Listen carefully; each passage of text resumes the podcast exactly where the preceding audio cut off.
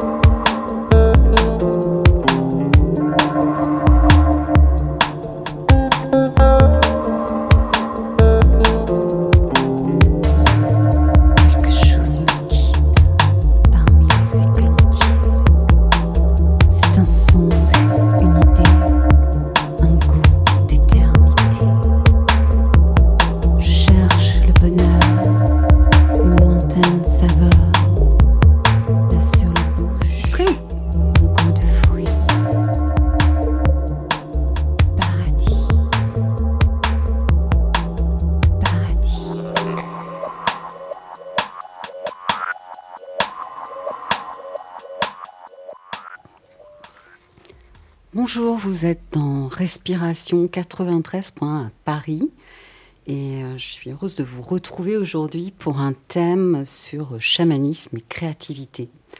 Alors c'est une rencontre avec euh, l'auteur Tig- Tigrane de chez Mama Édition pour la parution de la trilogie Chaman, La quête, la vision, l'appel. Alors l'émission sera illustrée et illustrée par sa programmation musicale. On commence par écouter de la flûte et du chant diphonique, donc du chant de gorge mongole Koumi.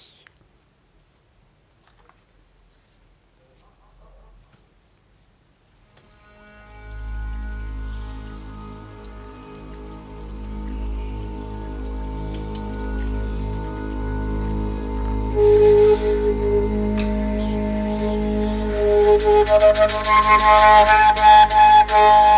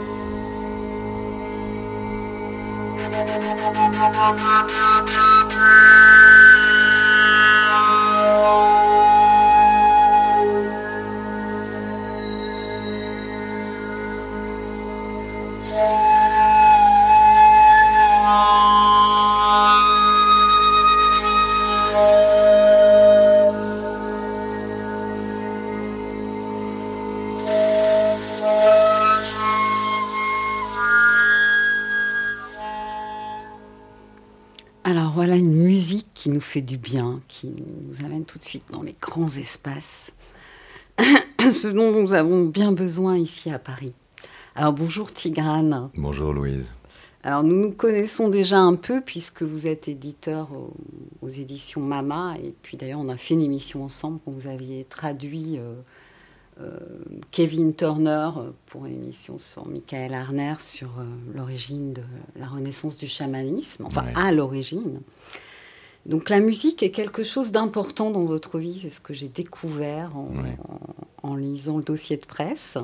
Donc vous avez étudié le chant classique et l'ethnomusicologie et vous êtes devenu auteur.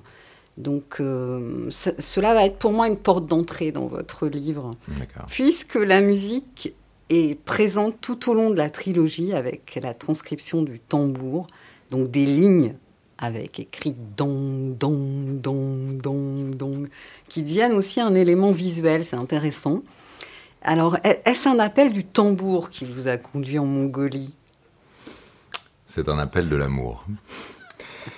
Et hum, savoir exactement prétendre euh, que je pouvais imaginer ceci ou cela serait pas très juste. Euh, j'avoue plutôt que ça m'est tombé dessus et que j'ai suivi euh, un appel qui était parfois communiqué par les sons, parfois par les images, parfois par des mots, parfois par des phrases entières, tout entières, qui arrivaient comme toutes faites, mais aussi des sensations, des sensations de vent, des sensations d'espace, des sensations euh, de froid et de luminosité.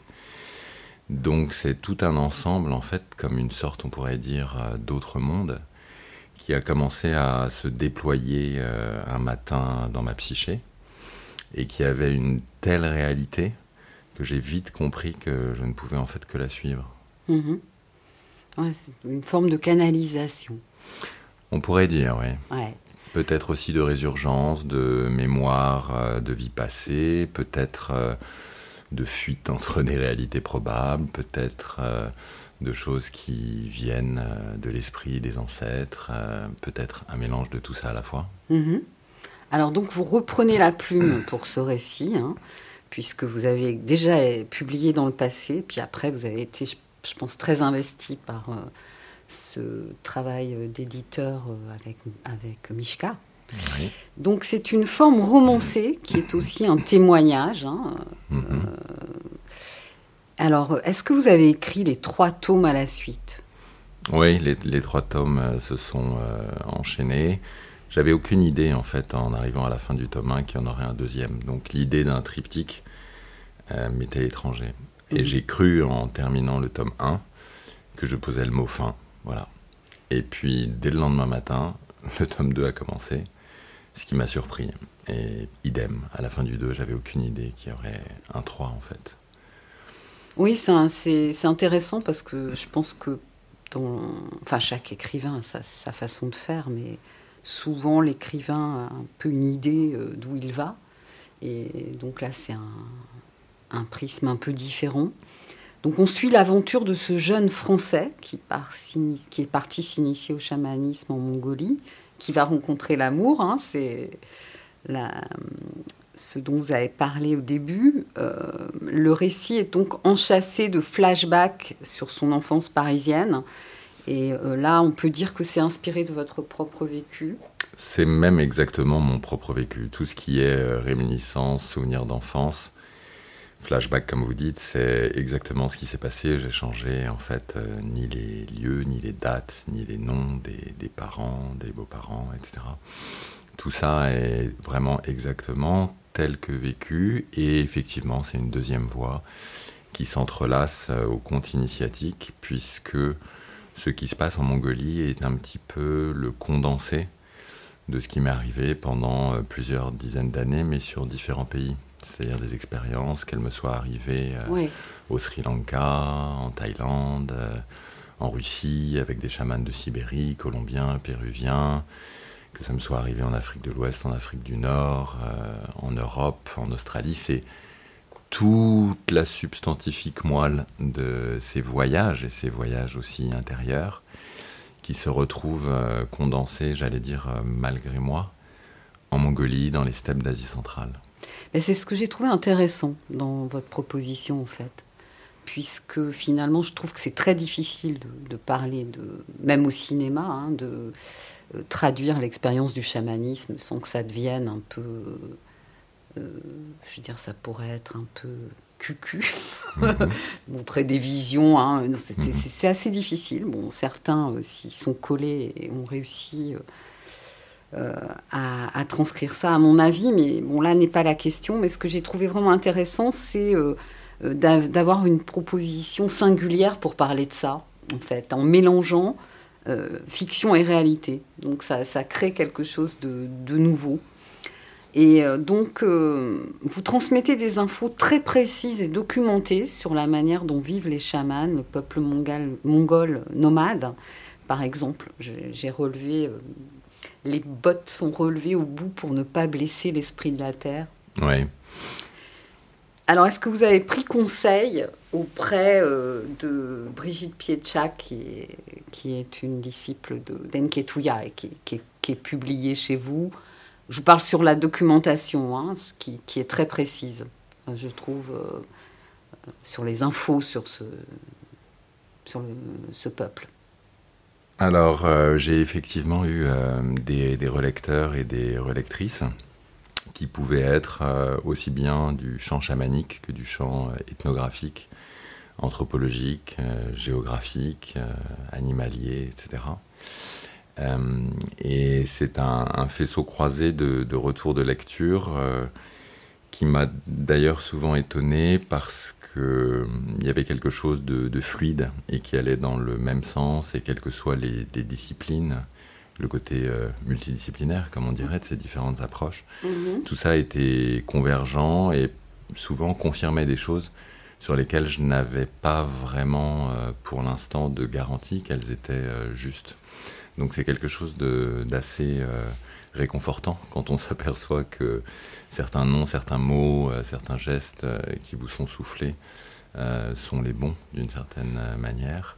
C'est quelque chose qui vous accompagne, vous confirme en chemin, continue de vous épauler et vous donner encore plus confiance dans cet exercice de lâcher prise, mm-hmm. cet exercice d'improvisation au fil de l'eau. Oui, c'est très agréable d'avoir euh, aussi euh, ces informations-là, euh, d'être bien documenté sur la question pour qui, qui s'intéresse au sujet. Donc j'ai cité Brigitte Pietchak parce que j'ai de l'amitié pour elle. Vous savez que je la reçois souvent dans cette émission. Et elle est éditée chez Mama Édition. donc, il y a. Je reviens sur la présence de la musique. Hein. Oui. Euh, donc il y a aussi la présence de la guimbarde. Mhm. La guimbarde, euh, qui est souvent un, instrument euh, caractéristique des, jeunes chamans, par distinction du, tambour, qui peut être un instrument caractéristique de chamans plus matures, plus expérimentés. la guimbarde est, un instrument très très lié effectivement au chamanisme. On pourrait même dire que au-delà d'un instrument, la guimbarde peut être une sorte de véhicule, comme le tambour. C'est quelque chose euh, qui peut-être euh, est pour certains une sorte de monture par sa vibration, par son rythme, mhm. par le fait de vous transmettre euh, non seulement les fréquences, mais la vibration même par conduction osseuse, puisque vous avez une guimbarde qui peut souvent être en métal, donc un lamellophone que vous tenez entre les dents et donc, euh, ces vibrations, ce rythme vont se transmettre euh, de vos incisives euh, à votre mâchoire, le maxillaire inférieur, le seul os mobile du crâne et tout le crâne. Donc, on est dans une grande proximité avec le tympan, l'oreille interne. Et outre les fréquences qui passent par l'air, comme euh, tout son que l'on entend euh, avec ses pavillons auriculaires, vous avez directement cette prise en bouche, comme si vous mordiez quelque chose, qui vous transmet également, j'allais dire, de l'intérieur, cette pulsation. Donc il y a là quelque chose qui peut-être est favorable à des formes de transe, ou une forme de proximité avec euh, cette fréquence répétitive, qui en même temps que vous l'entendez de l'extérieur, vous est également retransmise de l'intérieur. Donc vous en parlez comme euh, d'une expérience vécue, vous jouez de la guimbarde? Ça m'arrive, oui. D'accord. C'était avant, euh, avant l'écriture de la trilogie ou euh, est-ce que c'est quelque chose qui est venu Je me suis intéressé à la, guimbarde, il y a 33 ans en ethnomusicologie à la Sorbonne et notamment avec les ateliers, les cours magistraux euh, de Gilles Léoto, qui est un, très grand professeur euh, de musicologie, d'ethnomusicologie et d'acoustique, et qui avait euh, lui-même fait des travaux poussés sur le chant diphonique, la guimbarde, etc. Donc ça avait été une première introduction à ces musiques dans les amphithéâtres de la Sorbonne en 1988, 89, 90. Et j'ai été tout de suite stupéfait par le sentiment de familiarité quand on mm. entendait euh, certaines musiques.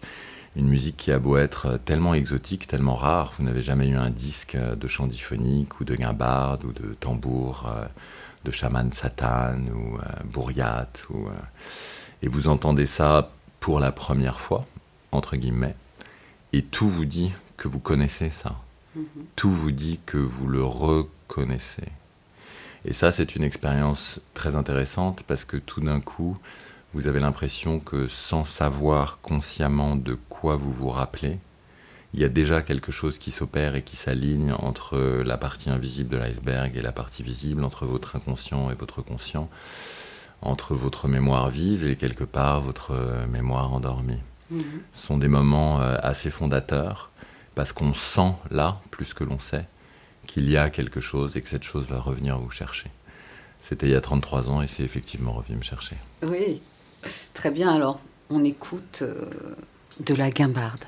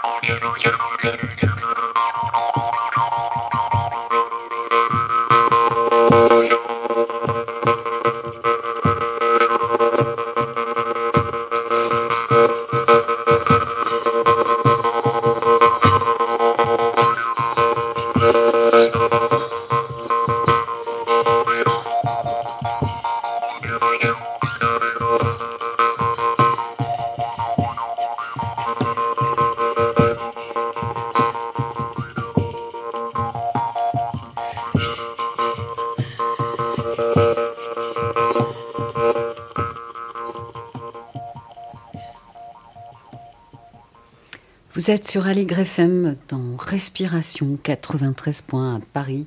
Je suis aujourd'hui en compagnie de Tigrane pour la parution de la trilogie Chaman. Alors, euh, Tigrane, on avait évoqué le fait que vous, avez, euh, depuis l'enfance, euh, vous vivez des expériences de conscience modifiées et que vous partagez, vous avez partagé dans, cet ouvrage.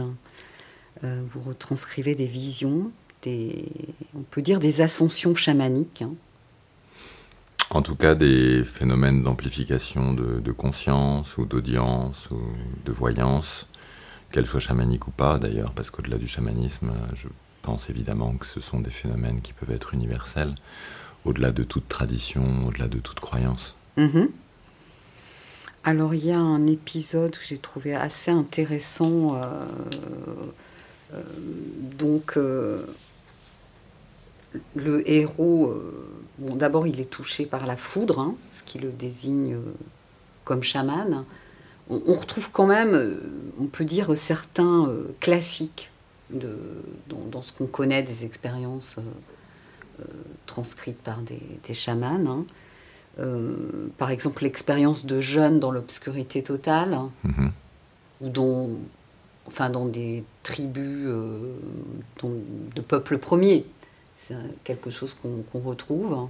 Oui, il y a des dénominateurs communs, quelles que soient les cultures, quels que soient les continents, où on retombe sur des fondamentaux. Des fondamentaux qui sont là pour, euh, en quelque sorte, vous aider à mieux voir dans l'invisible et en fermant parfois les portes de la perception euh, de ce qu'on appelle le réel. Donc euh, le jeûne et le jeûne dans l'obscurité, est une méthode. Le fait d'avoir euh, les yeux bandés est une technique. Et certaines de ces expériences, certains de ces rituels parfois, voire euh, d'expériences initiatiques, ont des similarités d'une tribu à l'autre et au-delà d'une tribu à l'autre d'une même région du monde. Parfois on retrouve des dénominateurs communs d'un continent à l'autre. Tout à fait. Alors j'aimerais lire un passage euh, sur un, épisode que j'ai apprécié, euh, qui est euh, l'épisode où l'enfant grimpe à la corde. Mhm. Le plafond du gymnase est haut, mais quelques mouvements pour monter, toucher la tâche et redescendre ne devraient pas prendre longtemps. Il se hisse et respire plus fort. Un ou deux mètres encore. Soudain se surimpose à cette corde l'image d'un arbre isolé en pleine taïga auquel il grimpe également. En lui-même, il se dit L'arbre du monde. Quand d'un coup l'espace s'ouvre, par le haut, à son corps, à son âme, à son ouïe. Mon monde. Détends-toi, tu as l'éternité pour t'accomplir, mais ouvre les yeux car elle se joue maintenant, toujours maintenant. Il entend de plus en plus clairement cette voix intérieure au timbre merveilleux et pratiquement plus le maître et les autres élèves. Le professeur le somme de redescendre, revient à la fin. Alors dans ce passage-là, que vous allez commenter, il y a aussi quelque chose d'intéressant, je trouve, c'est ces changements d'écriture. On a des passages en écriture euh, euh, normal, et puis euh, d'autres en italique. Donc là, vous, avez utilisé ce, phénomène-là. Oui, en fait, euh, c'est aussi une façon euh, d'être plus proche des lectrices et des lecteurs que de signaliser par l'italique soit un changement d'espace-temps, par exemple un souvenir, soit un état modifié de conscience, que ce soit euh, en rêve, que ce soit en vision, que ce soit en, voyage euh, chamanique, euh, de soins. Et donc cette italique nous extrait de la trame du réel ici et maintenant, en mhm. Mongolie, pour nous souligner qu'on repart vers le passé, qu'on part dans un domaine onirique, dans un domaine visionnaire, ou qu'on est dans l'expérience du soin, les yeux fermés et qu'on bascule de l'autre côté du voile. Tout à fait. Donc euh, c'est cet, cet, épisode de, je parlais d'ascension chamanique euh, euh, avec la, corde, quoi. Il me fait penser à ça. Oui, bien sûr, il y a quelque chose là aussi d'assez universel, c'est-à-dire que la corde, la corde est aussi une corde torsadée, une corde qui tout d'un coup me saute aux yeux à l'instant où je vais la toucher, comme une sorte de double hélice, donc on touche peut-être dans l'inconscient, et pourquoi pas l'inconscient collectif, des, des archétypes et des symboles très très forts, comme la double hélice que ce soit les deux serpents entrelacés, que ce soit l'ADN. Mmh, mmh, et le fait de monter à la corde, c'est également euh, monter à l'arbre, monter euh, à l'axe, d'où le fait de le ressentir comme un axis mundi. Euh, ce que je ne connais pas à l'époque, étant enfant, je n'ai pas ces mots, je n'ai pas ces concepts, mais j'entends tout d'un coup une voix très ample, très enveloppante, est très ferme à la fois. C'est quelque chose de subtil à décrire que cette alliance entre une forme d'autorité majeure et de douceur on ne peut plus bienveillante. Ça paraît paradoxal ici pour nous, mais c'est une réalité là-bas pourtant. Alors c'est cette voix intérieure au timbre merveilleux. Oui, c'est ce, ce timbre-là où bien que vous entendez que vous avez affaire à beaucoup, beaucoup, beaucoup plus grand que vous, en même temps que vous êtes saisi, euh, très impressionné par ce qui arrive de façon inédite et que vous ne pouvez pas cerner tant c'est ample, à la fois c'est très rassurant d'une certaine façon dans la manière dont ça vous englobe, vous enveloppe totalement, entièrement. Très bien. Alors, euh, dans les autres procédés d'écriture, euh, l'accès à des, états de conscience modifiés est facilité par votre écriture qui a des moments poétiques. Donc, j'aimerais lire un, passage, mhm. puisque je pense que, d'ailleurs, pour parler de la dimension interne, euh, il n'y a vraiment que la poésie qui puisse le faire, donc ça tombe bien. Elle est là dans votre livre. Je m'assoupis sur la mezzanine au second, au second étage de la maison où j'habite à Paris. Seuls les rouges-gorges, mésanges et autres petits êtres vifs font entendre leur pépiment scintillant parmi les branches d'un bel abricotier. Son feuillage vert, jaune et rosé annonce déjà l'été. La lune brille à travers la lucarne du toit en pente douce. Les grands arbres du cimetière voisin trônent dans la nuit des défunts au bout de l'allée privée.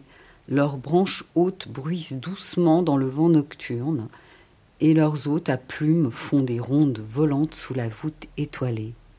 Corbeaux, perroquets, pis, c'est dans un autre Paris que je me suis endormie. Alors on laisse résonner cette, belle poésie et on va euh, partir dans un moment musical qui est d'écouter deux tambours rituels qui sont interprétés en plein air. Donc il y a une vidéo euh, assez impressionnante euh, puisque les deux chamans en question, donc la programmation a, été faite par Tigrane, l'un d'eux a un tambour triangulaire et, euh, et ils jouent les deux en tournant le, haut du corps vers le ciel. Энгэр. Монгол. Монгол. Монгол. Газар. Газар. Газар. Тэнгэр. Тэнгэр. Тэнгэр. Монгол. Монгол. Монгол. Газар. Газар. Газар. Тэнгэр. Тэнгэр. Тэнгэр. Монгол. Монгол. Монгол. Patır. Patır. Patır. Patır.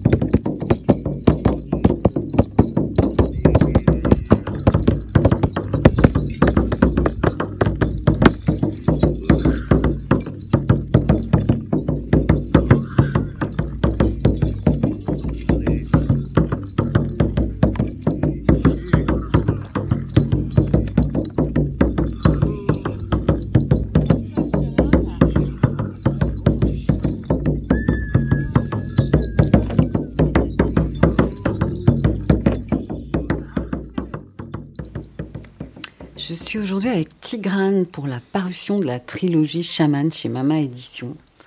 Alors on continue euh, notre euh, découverte de, cette trilogie et j'aimerais maintenant qu'on évoque le, guide de, du personnage, de ce jeune Français, donc euh, sa grand-mère d'adoption, Otar, Otar Janat. Otar Janat. Alors bon, moi d'abord, ce que j'ai apprécié chez elle, c'est son humour. Hein. Donc, euh, par exemple, je vais vous lire un passage. Alors, dis, prononcez le, le nom, ce sera mieux. Comme ça, moi, je n'ai pas vraiment la bonne intonation. Otar Janat. Et moi, parlons souvent des proverbes ou des expressions imagées de ma langue maternelle, le français. Ça la fait beaucoup rire. Je lui traduis mot à mot, littéralement. Alors elle fronce les sourcils parfois, l'élève souvent et finit par en rire presque à chaque fois. L'amour donne des ailes, entre chien et loup, déplacer des montagnes, voir d'un autre œil, être à cheval entre deux, reprendre du poil de la bête, avancer à pas de loup, en avoir le cœur net, rassembler ses esprits, autant de tournures classiques qui la font réfléchir et sourire à la fois. Toutes ces expressions pourraient être des métaphores chamaniques.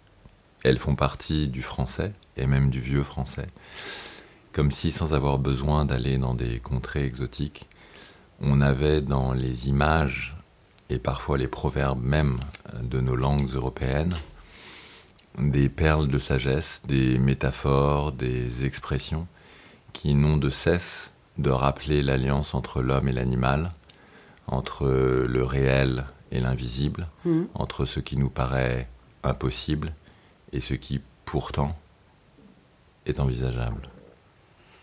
C'est sûr, euh, il y a une vraie tradition aussi euh, dans nos contrées. Hein, et on retrouve, par exemple, enfin moi j'ai une image comme ça, euh, il a l'air insolide. C'est un des proverbes populaires sont souvent nourris, comme vous le dites, d'une expérience profonde. Ça me fait penser au lien avec le rein euh, dans, en médecine chinoise, qui est vraiment le réservoir de vitalité. C'est ça, exactement. Alors, euh, cette chamane donne au, héros un accès à sa mémoire. Hein. À un moment donné, elle lui dit Viens voir, dit-elle. Cela m'a fait penser à Castaneda, qui d'ailleurs dans, dans les, ses écrits euh, sur le sorcier Don Juan, euh, sur son expérience.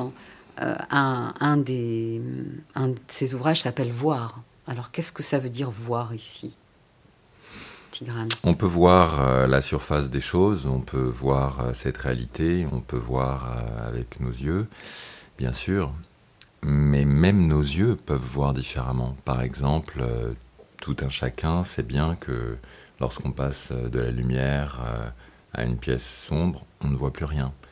Et puis en attendant, la pupille se dilate. Et puis dans le noir, on commence à voir d'autres choses, de mieux en mieux. Et puis d'autres êtres vivants qui nous côtoient, comme les abeilles, voient dans l'infrarouge ce que nous, on ne voit pas. Est-ce que c'est parce qu'on ne le voit pas que ça n'existe pas? Ou est-ce que c'est juste parce que notre curseur est calé sur une autre fréquence? Par exemple, ici, on écoute Radio Aligre, et à la fois on est traversé par toutes sortes d'ondes, d'autres radios, de jazz, de classique, euh, et on ne les entend pas. Si on bougeait le curseur et qu'on on les entendrait. Donc elles sont bien là, comme ces autres bandes de couleurs, comme par extension ces autres mondes en fait, ces autres plans de la réalité, ces autres dimensions. C'est pourquoi on parle dans beaucoup de traditions d'un troisième œil.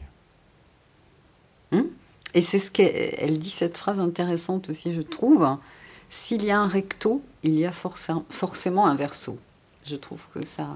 Tout est double et c'est là aussi pour nous rappeler et nous mettre en garde sur la nature euh, des choses, c'est-à-dire que on ne peut pas s'avancer euh, dans ces territoires de façon naïve, euh, la fleur au fusil, comme on dit, mhm. en pensant que c'est forcément tout positif, que c'est forcément tout sécurisé tout est toujours double. Donc, euh, surtout quand on se rapproche d'histoires de pouvoir, sans faire de jeu de mots avec Castaneda, Quand on se rapproche d'histoires de pouvoir, il y a bien sûr euh, le pouvoir de voir, le pouvoir de savoir, le pouvoir de soigner, le pouvoir de voyager, mais il y a d'autres pouvoirs.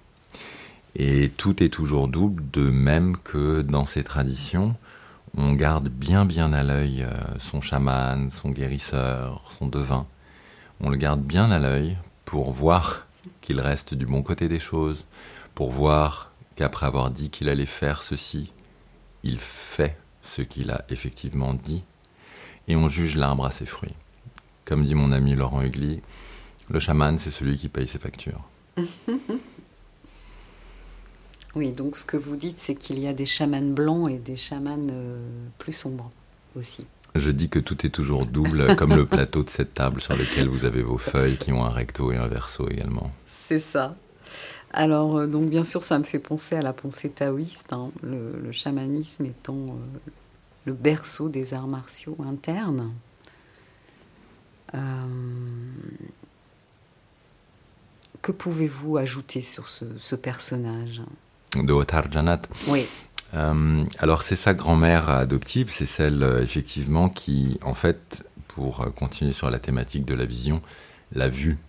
Donc euh, lui, il ne le sait pas encore, mais euh, comme certains maîtres, comme certains guérisseurs, certains chamans, certains devins, certaines personnes qui d'ailleurs n'ont rien à voir avec le chamanisme, qui ont une forme de médiumnité particulière, et ça peut être un rebouteux, ça mmh. peut être un guérisseur de nos campagnes, ça peut être un barreur de feu, ça peut être un magnétiseur, ça peut être aussi quelqu'un qui a certains dons qui ne se sont pas forcément refermés à l'enfance et qu'il garde discrètement, humblement.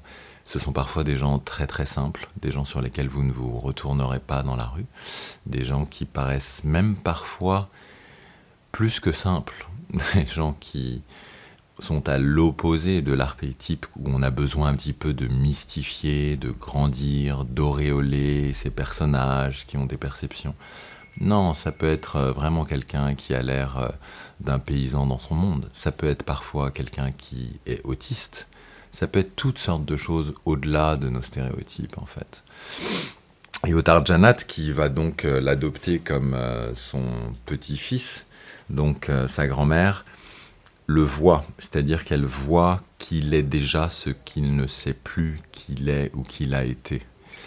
Donc elle va s'employer à souffler sur les braises, elle va s'employer à réactiver en lui la magie endormie, et de fait de grand-mère adoptive devenir sa mère spirituelle.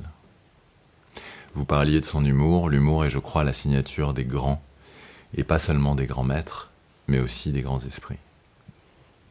Très belle conclusion. On ne voit rien à ajouter après ça.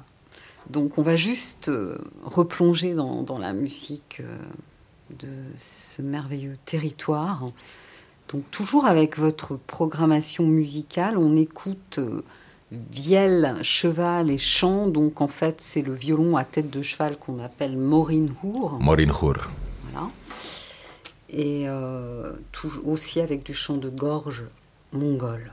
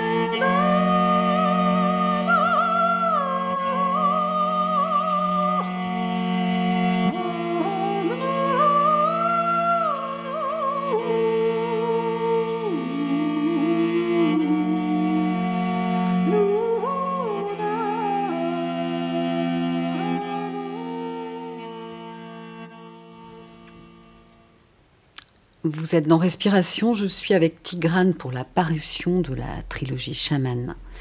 Alors, euh, on a parcouru cette trilogie, peut-être, euh, Tigrane, vous pourriez nous donner un aperçu du contenu de ces trois tomes différents, puisque là, dans cette dernière partie, on va plutôt parler du dernier.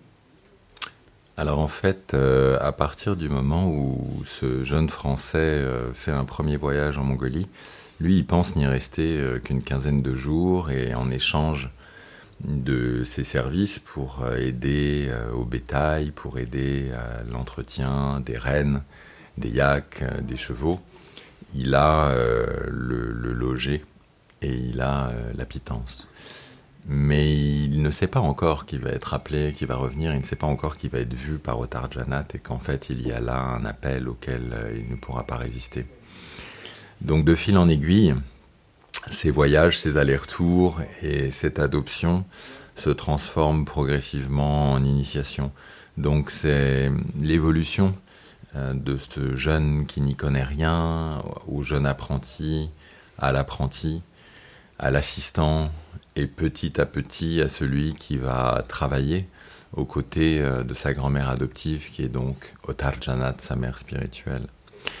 Mais il y a également entremêlé à cette euh, quête spirituelle une aventure amoureuse, puisqu'il découvre euh, l'amour, le grand amour, et que sans vouloir tout dévoiler, bien sûr, cette trame euh, humaine euh, avec euh, cette jeune femme mongole de la tribu des Tsatan va être l'autre fil directeur de son évolution parmi les steppes d'Asie centrale. Oui, tout ça est interconnecté, l'accomplissement de la quête amoureuse et spirituelle. Et on peut dire qu'il y a un élargissement de l'horizon qui se fait. Hein. En début d'émission, j'avais dit que cette musique ouvrait un horizon il y a aussi cet élargissement de l'horizon euh, au travers de l'aventure de ces différents personnages et principalement du, héros. Pour finir, quel est le message de cette trilogie Qu'avez-vous voulu nous transmettre? Je pense qu'il y a plusieurs messages en fait, euh, peut-être en toute humilité plusieurs niveaux de lecture, et que après euh, avoir découvert un premier niveau de lecture, certaines choses peuvent euh, agir entre les lignes, c'est-à-dire qu'à mesure que votre cerveau gauche suit la trame narrative d'une aventure, euh, vous soulignez le caractère poétique tout à l'heure, certains rythmes, certaines rimes viennent chatouiller par euh, la musicalité, plutôt le cerveau droit, et quand les deux hémisphères sont stimulés conjointement, on peut aussi ouvrir une sorte de brèche entre euh, le raisonnement et la perception euh, du rythme et de la mélodie des mots, et dans cette brèche transmettre euh, des choses qui justement ne tiennent pas dans les mots, qui relèvent de l'émotion, qui relèvent de la poésie dont vous disiez qu'elle est sans doute la seule à pouvoir traduire l'expérience intérieure. Et c'est alors qu'une partie de vous continue de lire une histoire et que vous la suivez avec une linéarité qui tient dans le verbe, qu'une autre partie de vous commence à résonner à une musique qui relève plus du rythme, des rimes, de la mélodie, de la poésie, et qu'à la faveur de cette alliance entre les deux hémisphères de votre conscience, les deux hémisphères de votre cerveau, vous pouvez tout d'un coup transmettre euh, discrètement, entre les lignes, entre les mots, des forces et des énergies qui peuvent peut-être réactiver certaines choses en vous dont vous ne savez plus que vous les savez. Mhm. Alors, euh, moi j'avais lu, euh, j'avais relevé cette phrase qui m'avait plu. Reçois de l'aide, tu n'es pas démuni, jamais, mais pour être aidé, il faut d'abord prier. C'est donc euh, Otar Janat qui, qui, dit ces mots-là à un moment donné. Oui, Otar, Janat est là aussi pour euh, rappeler euh, aux héros qu'il faut demander. Et en fait, c'est le rappel de l'appel. Il faut parfois faire appel aux esprits, il faut parfois prier, il faut parfois demander. Et souvent dans notre vie, on l'oublie. On agit comme si on était seul, on se débat euh, à notre niveau de réalité pour résoudre, résoudre tel et tel euh, problème en pensant que pour aller de A à C, il faut nécessairement passer par B. Mais il y a d'autres voies. Et dans les autres voies, il y a aussi, euh, en fait, par exemple, la demande ou la prière. Et il n'est pas forcément euh, opportun d'attendre d'être mis à terre, mis à genoux, d'être déstabilisé par des événements euh, qui nous semblent complètement indésirables, d'être confronté à des choses qui sont tellement grandes ou dramatiques que tout d'un coup on se retrouve à genoux et à prier, même d'ailleurs quand on se dit non croyant, parce que l'urgence mm. nous pousse tout d'un coup à invoquer les esprits, la divinité, la providence, tout ce qu'on peut. En fait, au quotidien, on peut aussi le faire pour des choses plus menues, bien plus réelles, bien plus pragmatiques, sans avoir à attendre d'être acculé à ce genre de situation. Il faut, et peut-être que les esprits, peut-être que l'entourage, peut-être que nos ancêtres, peut-être que toutes sortes d'alliés sont là dans l'invisible à attendre qu'on leur demande. Hmm. C'est ce que Marie-Pierre Dylan Seger dit euh, souvent euh, demande à, ton euh, comment dire, euh, il y a un, ah, je sais plus, alors le, nom euh, gardien céleste, quelque chose comme ça, parfois dans le thème en astrologie chinoise. Alors il nous reste une minute. Avez-vous quelque chose à ajouter? Oui, vous parliez de, de et de Brigitte Pietschak tout à l'heure.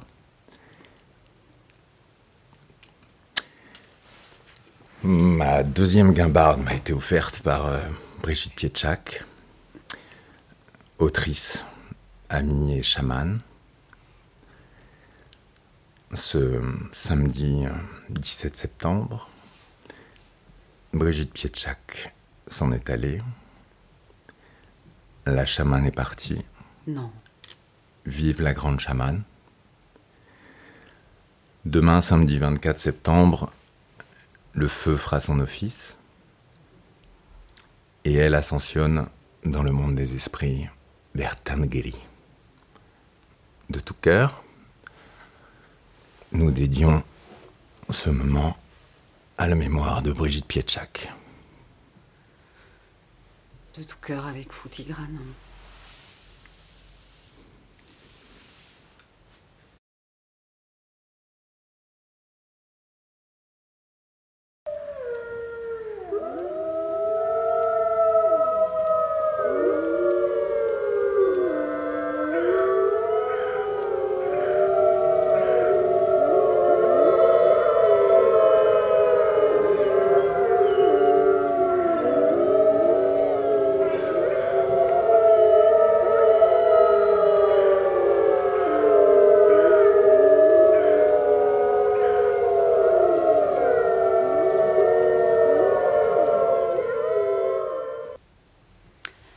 sur Aligre FM dans l'émission Respiration 93 points à Paris.